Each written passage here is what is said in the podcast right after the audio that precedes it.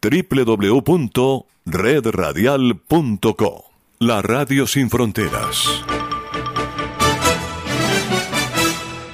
Muy buenas noches, hoy es jueves, bienvenidos, les saluda Jimmy Villarreal desde la sala de satélites, ya estamos listos para presentar Enlace Internacional, las noticias del mundo en su radio.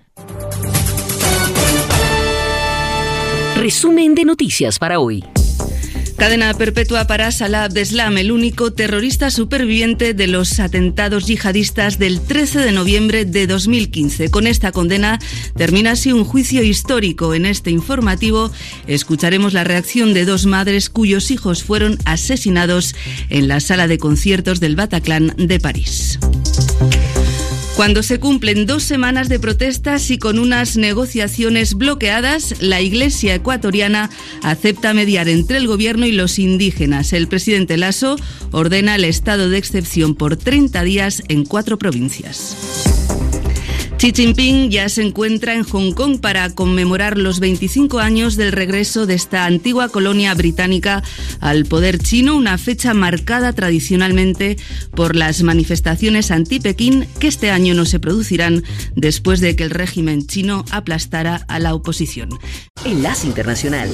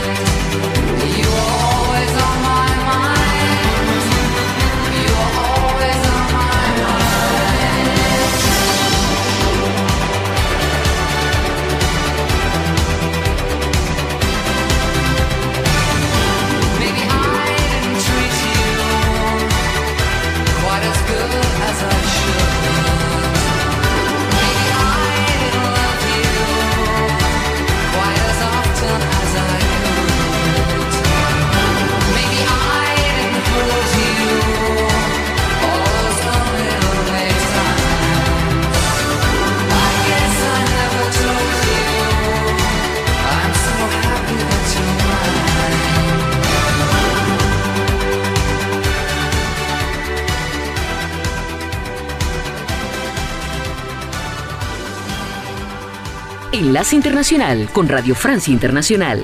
Me acompaña Diego Tenorio en la realización técnica. Vamos ya con las noticias en Radio Francia Internacional. Final del juicio histórico por los atentados yihadistas del 13 de noviembre de 2015 en París, en los que fueron asesinadas 130 personas. Rafael Morán ha seguido este proceso que ha durado 10 meses. Buenos días. Buenos días, Aida. El principal procesado era Salah Abdeslam, único terrorista superviviente, quien ha sido condenado a la máxima pena del Código Penal francés. Así es, Aida. La Corte Especial Antiterrorista considera que Abdeslam es culpable de todos los cargos que se le imputaban.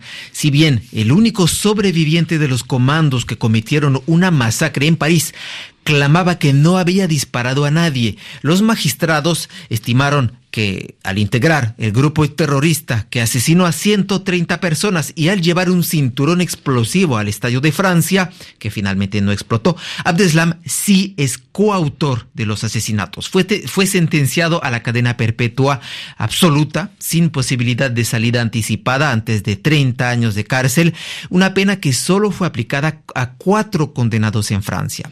De los 20 eh, acusados, todos fueron declarados culpables de cargos como terrorismo, secuestros y asesinatos, pero la Corte individualizó las penas. Siete fueron condenados a cadena perpetua y los demás fueron sentenciados a penas que van de 2 a 30 años. Rafael, te iba a decir que ha sido un macrojuicio. Nunca antes se había organizado un proceso de estas características. Sí, eh, fue el juicio más largo de la historia judicial francesa desde la Segunda Guerra Mundial. Diez meses de duración, 2.500 víctimas directas o indirectas, cientos de abogados y una logística excepcional en el Tribunal de París con la construcción de una sala especial, una web radio para la retransmisión de las audiencias y la presencia permanente de psicólogos y traductores para ayudar a las víctimas y los familiares. Gracias, Rafael Morán. Y en el Palacio de Justicia, la reacción de los familiares de las víctimas, la chilena Nancy Valle y la española Cristina Garrido. Sus hijos fueron asesinados en la sala de conciertos del Bataclan.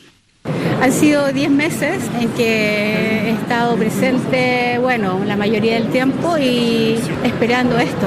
La justicia para mi hijo es eh, la pena perpetua, pero perpetua absoluta, lo más eh, adecuado. Yo ahí estoy de acuerdo. Nunca va a ser suficiente el castigo, ¿no es cierto? Que pidan perdón no me vale de nada porque asesinar a 130 personas no tiene ningún perdón. Entonces yo no lo voy a perdonar mientras viva. Me da igual que ellos quieran excusarse, decir que no, que no sabían lo que iban a hacer, que no eran conscientes de, de los atentados. Para mí no tiene ninguna valía su palabra. El juicio en París terminaba ayer noche con los veredictos y hoy estamos pendientes de otro juicio, esta vez en Bélgica, donde se han procesado a 14 personas por haber ayudado presuntamente a la célula yihadista el 13 de noviembre a organizar los atentados.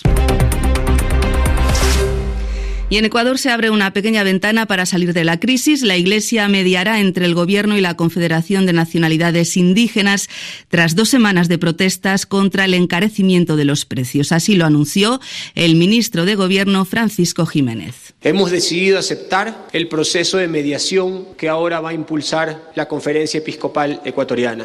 Nosotros estamos transfiriendo a la Conferencia Episcopal la responsabilidad de determinar las personas, los lugares, la metodología y los temas. Las negociaciones entre el Ejecutivo y el poderoso movimiento indígena habían comenzado el lunes en Quito, pero 24 horas después fueron suspendidas por el presidente Guillermo Lasso, quien acusa de haber tomado como rehenes a los ecuatorianos con las protestas a Leonidas Iza, el líder de la CONAIE, que ya participó en revueltas que derrocaron a tres presidentes en 1997 y 2005. Desde Quito informa nuestra enviada especial Alice Campañol.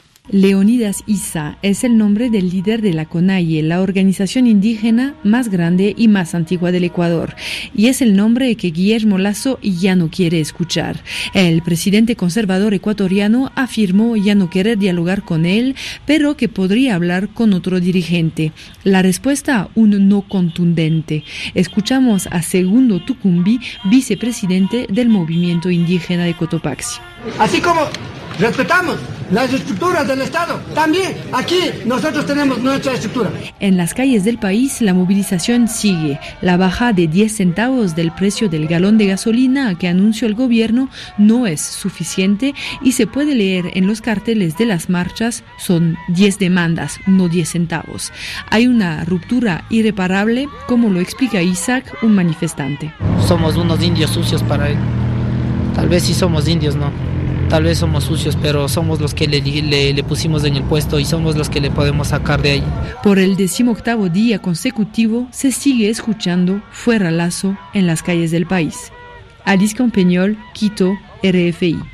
Gracias, Alice. Hoy, hoy termina en Madrid la cumbre de la OTAN, una fecha histórica, ya que en esta cita se ha sellado la incorporación de Finlandia y Suecia, así como el apoyo incondicional a Ucrania con el envío de más material militar. Los 30 miembros de la Alianza Atlántica ya tienen una nueva hoja de ruta en la que Rusia es vista como una amenaza y China, dicen, un desafío para los intereses y la seguridad de las potencias occidentales. Desde Madrid informa Esther Herrera. Los líderes de la alianza han acordado su nuevo plan para los próximos 10 años con un refuerzo en el este de la alianza. Se va a pasar de 40.000 efectivos que hay actualmente a 300.000 para actuar en cualquier momento que sea necesario. También Estados Unidos ha avanzado más presencia en la zona, en la que abrirá un nuevo cuartel general en Polonia con presencia por tierra, mar y aire en los cuatro puntos cardinales. En la nueva hoja de ruta aprobada, los líderes han señalado directamente a Rusia como la amenaza más inmediata y directa para la seguridad de la alianza.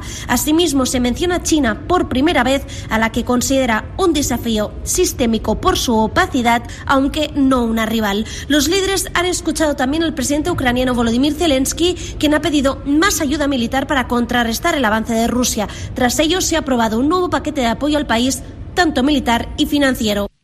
China ya ha reaccionado a la cumbre de la OTAN, calificó sus advertencias de completamente vanas, se empeñan en manchar la política extranjera china, dijo un portavoz de la Cancillería. Por cierto, que el líder chino se encuentra en Hong Kong para conmemorar el 25 aniversario de retorno de esta antigua colonia británica al poder comunista de Pekín. Esta visita se produce después de que el régimen chino redujera las libertades en este territorio hasta hace poco semi-autónomo. Informa desde Pekín Nerea Hernández. Es la primera vez que el presidente chino no sale fuera de la parte continental de China desde que comenzase la pandemia y lo hace a pesar de que Hong Kong atraviesa ahora una nueva ola de infecciones de COVID-19. Por este motivo, la visita se realiza en un circuito cerrado que obliga a mantener cuarentenas previas a funcionarios voluntarios y participantes en los eventos. En segundo lugar, esta visita acontece tras la implementación de la polémica Ley de Seguridad que persigue cualquier movimiento opositor al principio de una sola China, una limpieza política que ha supuesto que el gobierno regional esté en de los patriotas. Desde hace unos meses funciona un nuevo Consejo Legislativo y ahora la región contará con un nuevo jefe fiel a Pekín. En tercer lugar se acerca el vigésimo Congreso Nacional, donde Xi espera ser reelegido y consolidar su poder. Su visita a Hong Kong tras años de revueltas es una demostración de que Pekín controla Hong Kong, al tiempo que demuestra que la región puede transitar del caos a la gobernabilidad, aunque en medio se queden libertades y democracia. Y muestra de este recorte democrático es la falta de libertad de prensa que denuncian medios locales e internacionales nacionales como AFP y Reuters, estrictos requisitos antipandemia y listas de reporteros no autorizados dejan la cobertura mediática de esta visita en manos de medios oficiales. En medio de fuertes turbulencias en el panorama internacional, China parece entretenida en mantener su propio territorio bajo control, al tiempo que fuera otros parecen situarla en el nuevo contexto mundial del lado de Rusia. Desde luego, son tiempos peligrosos. Nerea Hernández desde Pekín para Radio Francia Internacional.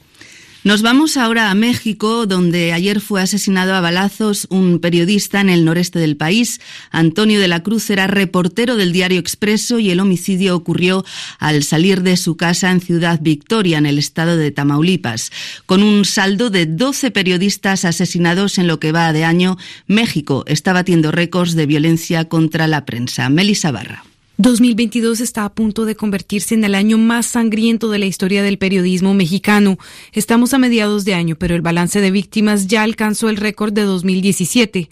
Carlos Hornet es presidente de la Comisión de Libertad de Informar en la Sociedad Interamericana de Prensa. Acumulan 12 a razón de 2 por mes. Es una cifra sin precedentes en México y con muy pocos precedentes a nivel mundial. Este miércoles el periodista Antonio de la Cruz del diario Tamaulipeco Expreso fue víctima de un atentado en Ciudad Victoria, un ataque en el que además resultaron heridas su esposa y su hija. Su entorno apuntó al gobierno local que de la Cruz criticaba a menudo en su cuenta de Twitter. Muchas veces se echa el dardo contra el crimen organizado y creemos que en muchos de los casos realmente participa los narcodelincuentes que en México hay, controlan vastas zonas del territorio. Pero hay también una complicidad de la política cuando no ataques dispuestos expresamente por dirigentes políticos.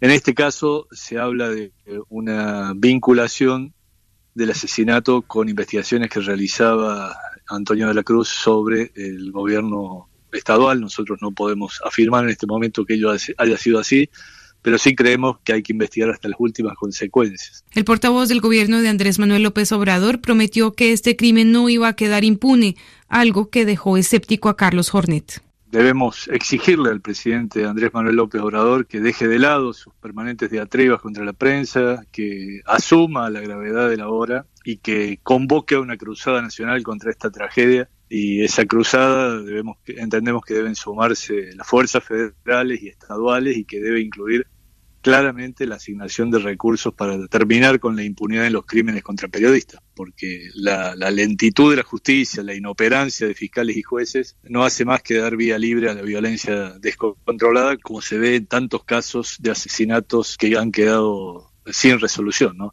Según Reporteros Sin Fronteras, la gran mayoría de los 150 casos que se registran en México desde el 2000 siguen impunes.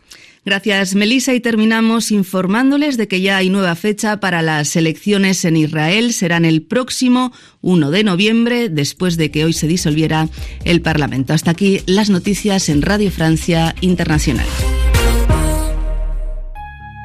Enlace Internacional con la Música.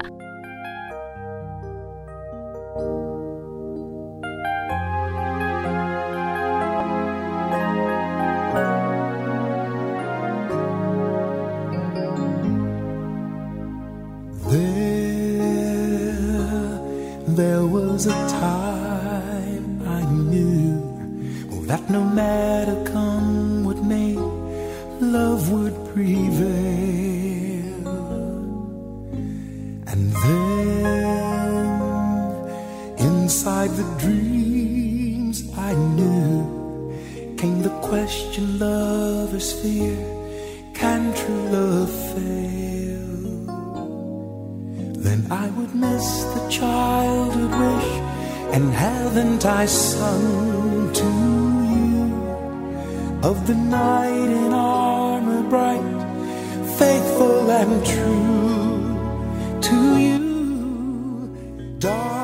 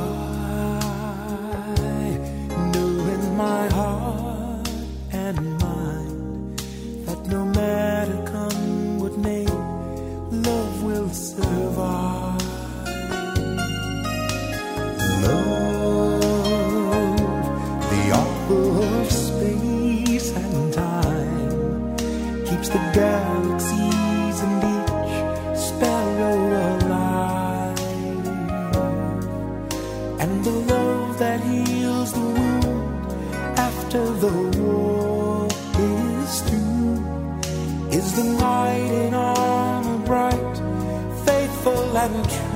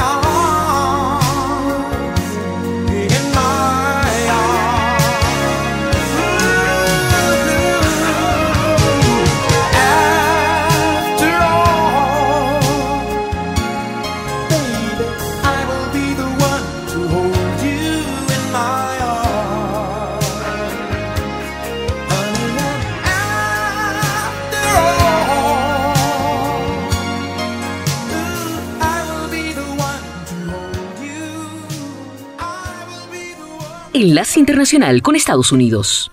Les informa Tony Cano.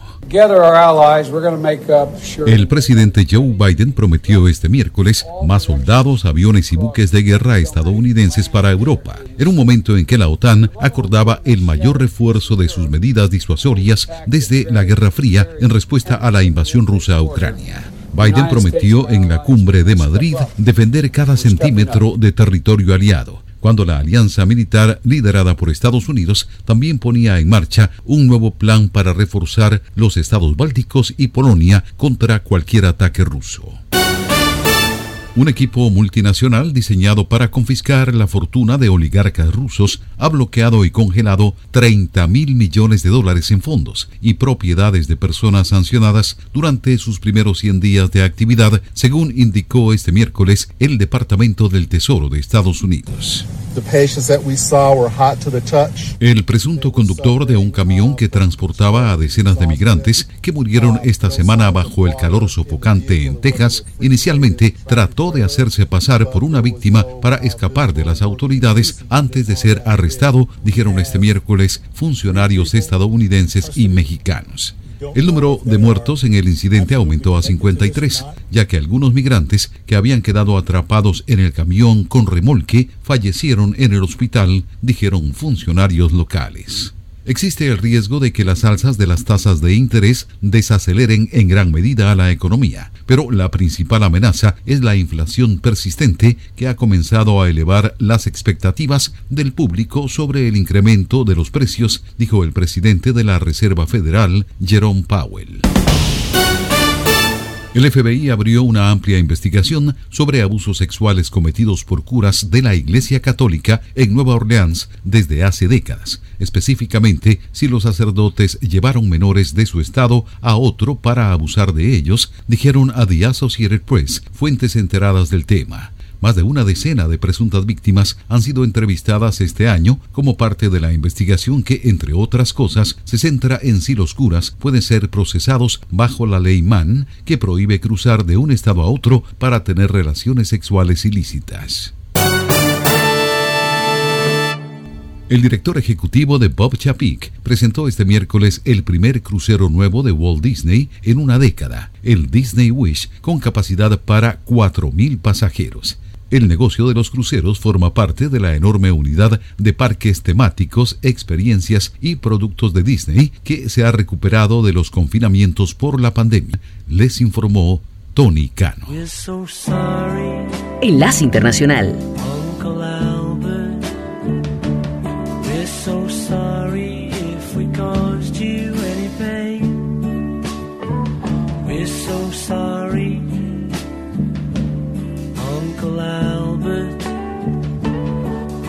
There's no one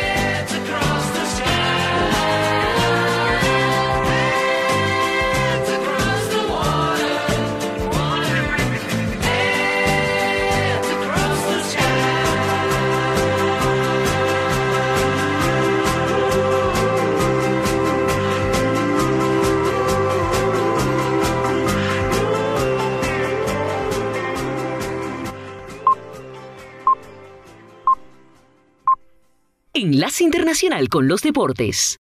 El octavo de final de la Copa Libertadores de América se cumplió con el complemento de los partidos de ida, dejando los siguientes resultados. Cerro Porteño del Paraguay perdió de local con Palmeiras de Brasil 0 a 3. Talleres de Córdoba y Colón de Argentina empataron a un gol.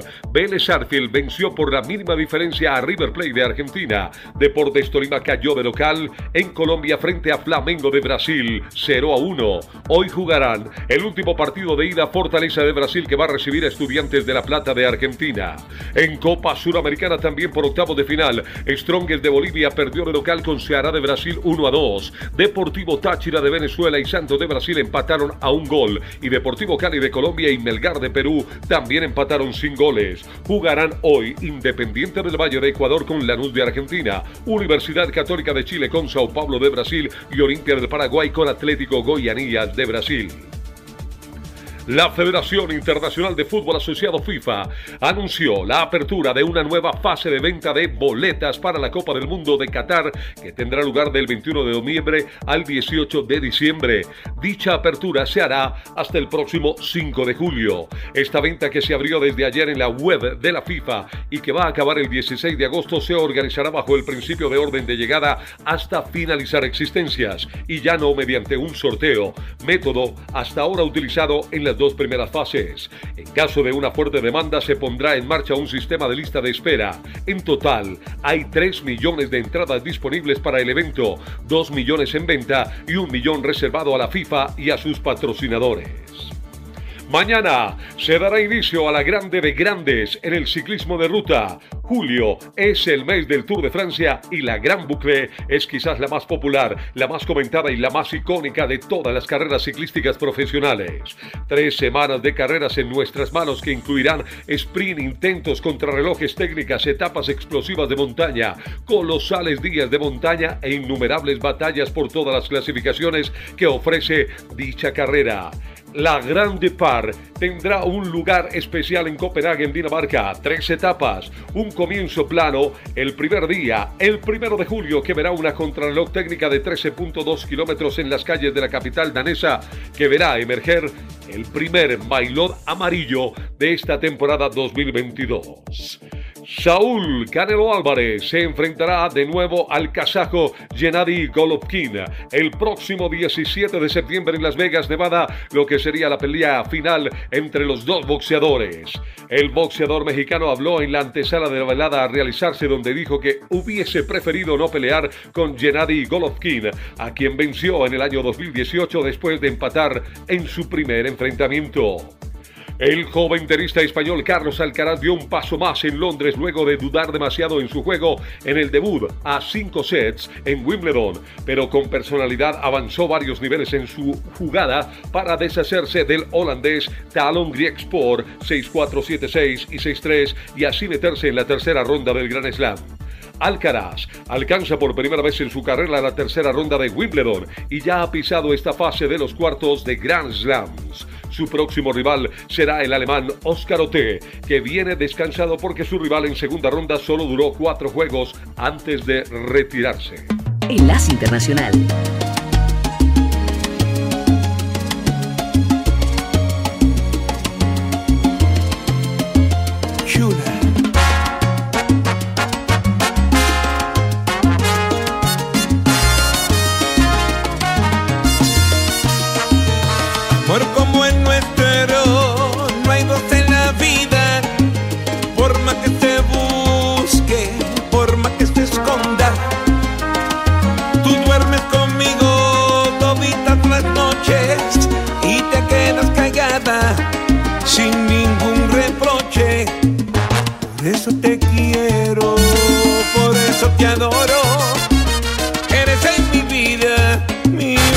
te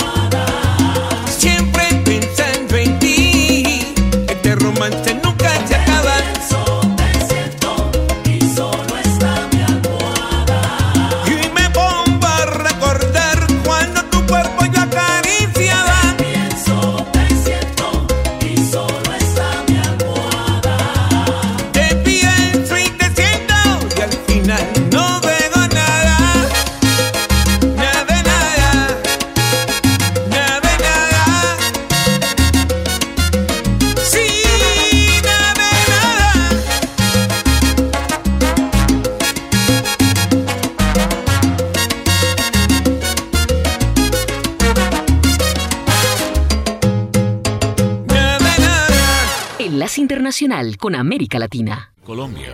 Luego de que el presidente electo Gustavo Petro y el expresidente Álvaro Uribe se reunieran al mediodía de este miércoles, el jefe natural del Centro Democrático se refirió a lo que conversaron durante la charla sostenida durante 30 minutos en la que luego participaron otros miembros del partido.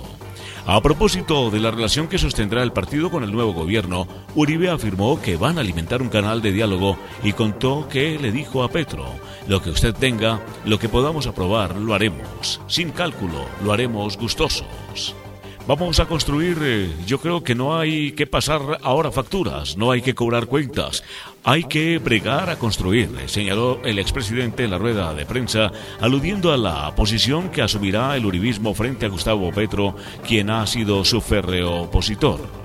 En el encuentro, según lo que sostuvo el expresidente desde la sede del partido en Bogotá, los miembros del Centro Democrático también le expresaron a Petro su preocupación por una reforma tributaria, el impuesto al patrimonio, la seguridad, el microtráfico, la reforma agraria, a la salud, a pensiones, entre otros. El expresidente también se refirió a uno de los episodios más polémicos que ha rodeado a Petro, el perdón social, en tono burlón, destacando que hablaron hasta de ese tema. Uribe contó que le preguntó al presidente electo, ¿cómo es lo suyo del perdón social? Exclúyame a mí de eso. A mí como expresidente no me luce cuenta que le dijo.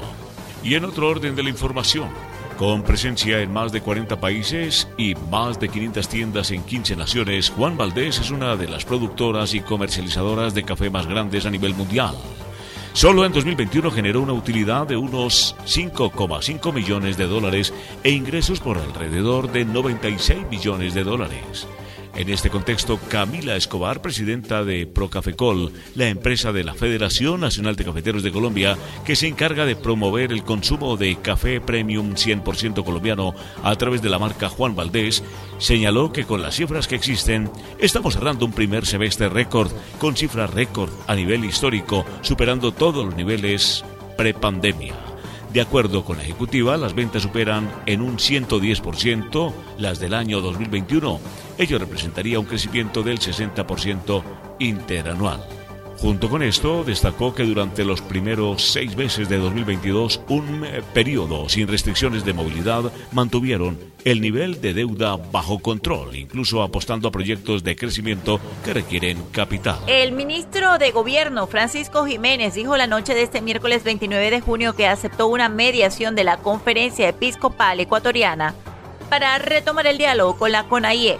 Este proceso inició a petición de tres organizaciones en conflicto, CONAIE, FEINE y FENOCIN, que dirigieron una comunicación a la conferencia episcopal en función de esta respuesta y de la mención explícita del gobierno nacional, hemos decidido aceptar esa sugerencia y solicitar la mediación, dijo. Agregó que la conferencia episcopal ecuatoriana será la encargada de determinar la metodología, los temas y los actores. Aún no se conoce el día, la hora de quienes participarán en la mesa de diálogo. En horas de la tarde, el ministro Jiménez dijo que para volver a la mesa de diálogo, el líder de la CONAIE, Leonidas Isa, debe de poner sus medidas de hecho.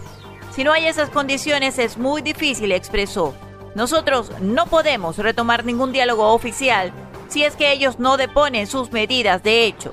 Para cualquier diálogo que ellos busquen, tienen que deponer sus medidas de hecho, no pueden seguir con agresiones a la población, seguir bloqueando las vías, seguir intentando caotizar el país.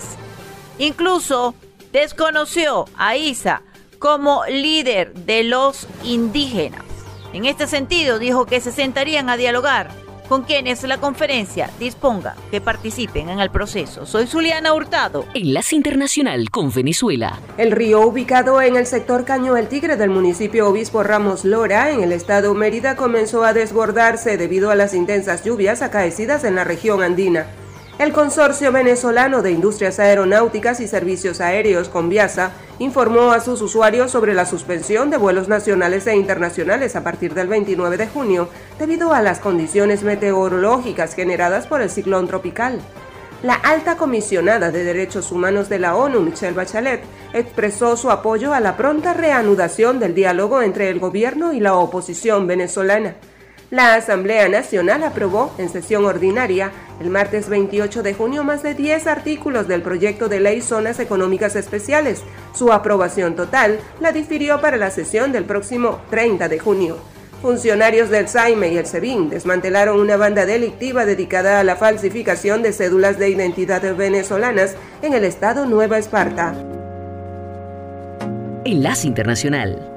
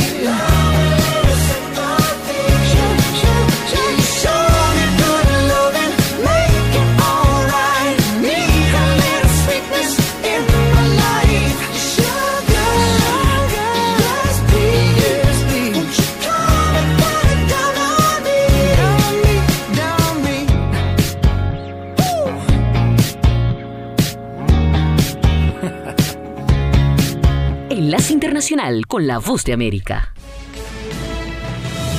Este es un avance informativo de La Voz de América. Desde Washington les informa Henry Llanos.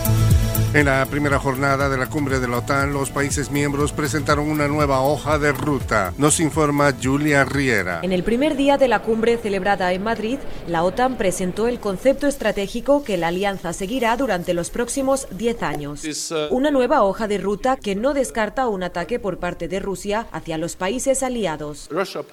Rusia es el desafío más significante y directo a nuestra seguridad. Los países miembros también reiteraron su apoyo a Ucrania con un nuevo paquete paquete de ayuda. Incluye comunicaciones de seguridad, gasolina, combustible, suministros médicos y chalecos antibalas. Julia Riera, Voz de América, Madrid. Dolor y rabia son algunas de las reacciones de decenas de personas que se dieron cita en la ciudad tejana de San Antonio, en Estados Unidos, para montar un altar en honor a los migrantes hallados muertos en un camión sobrecalentado no lejos de la frontera con México. La cifra de muertos, según confirmaron, se ha elevado a 53 y entre ellos hay dos menores. El camión fue descubierto el lunes en una área desolada cerca de una carretera en San Antonio, donde las temperaturas ese día alcanzaron los 39,4 grados centígrados. The Oscar goes to. Acompáñenos de lunes a viernes con las noticias del mundo del entretenimiento, lo mejor del cine, Those scrolls are the bad guys. Los estrenos de Hollywood, I've never seen anything like this. Who am I? She's the last of a kind. 300 years old. de lunes a viernes. El mundo del entretenimiento llega a ustedes desde los estudios de La Voz de América en Washington. El diálogo entre el gobierno de Ecuador y el sector indígena continúa, pero no con los líderes que se sentaron inicialmente en la mesa por falta de condiciones.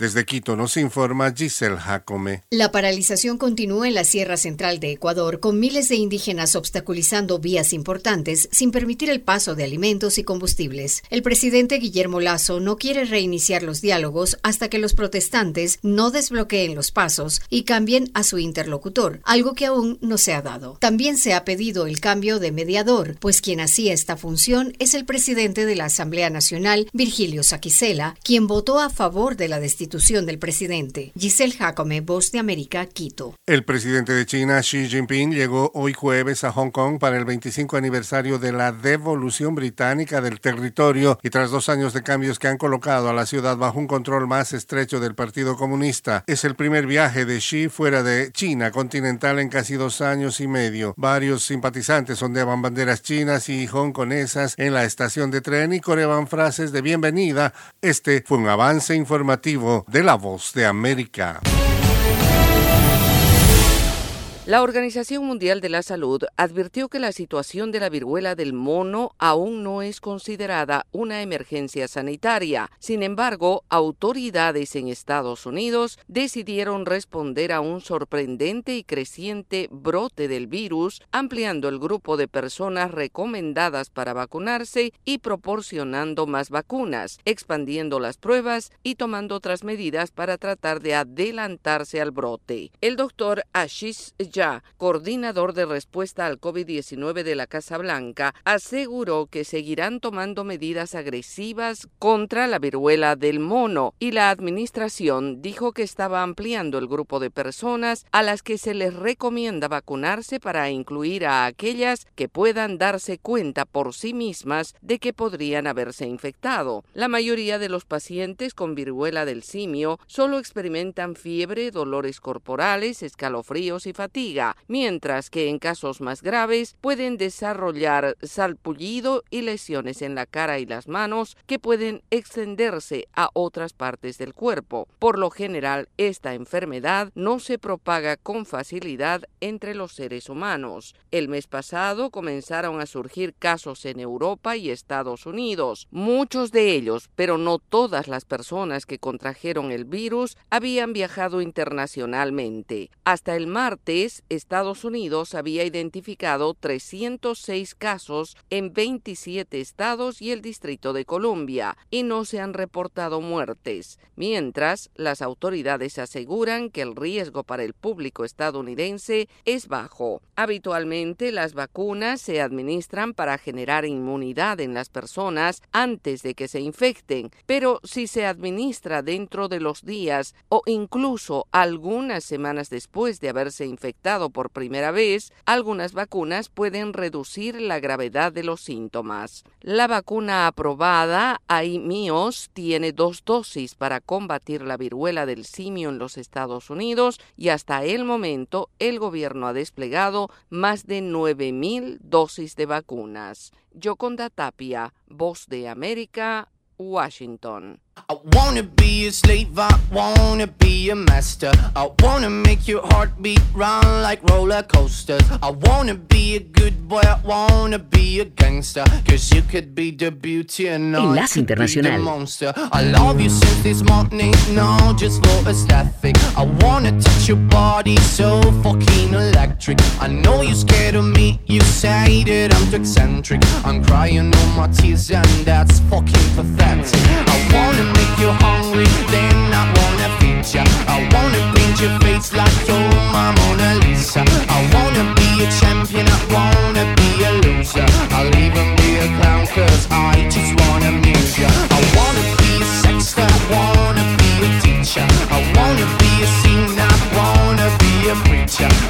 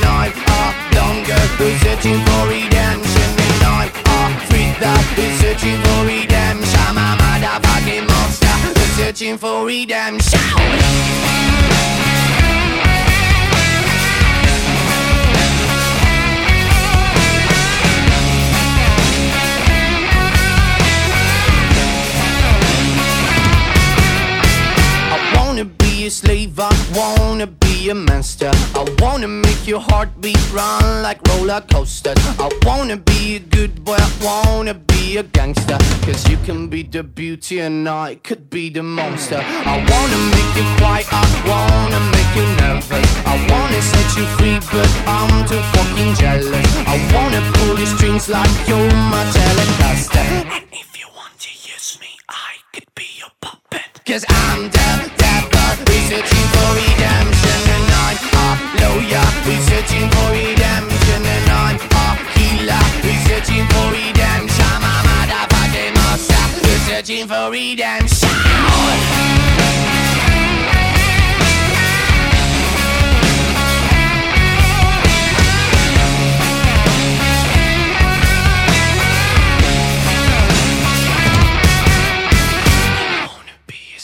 Enlace Internacional.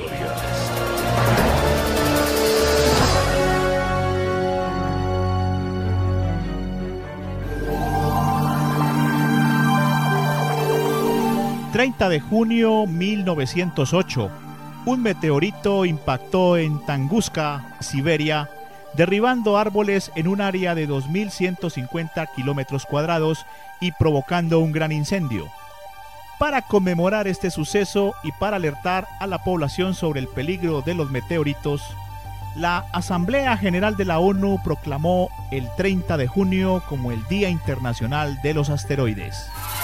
Esta decisión se adoptó a raíz de una propuesta de la Asamblea de Exploradores del Espacio que fue aprobada por la Comisión sobre la Utilización del Espacio Ultraterrestre con fines pacíficos. Les acompañó Julio César Sepúlveda. Se nos agotó el tiempo. Volveremos mañana a Enlace Internacional con las noticias más importantes del mundo. Desde la sala de satélites, Jimmy Villarreal les dice, como siempre, la próxima esperamos hacerlo mucho mejor. www.redradial.co La Radio Sin Fronteras.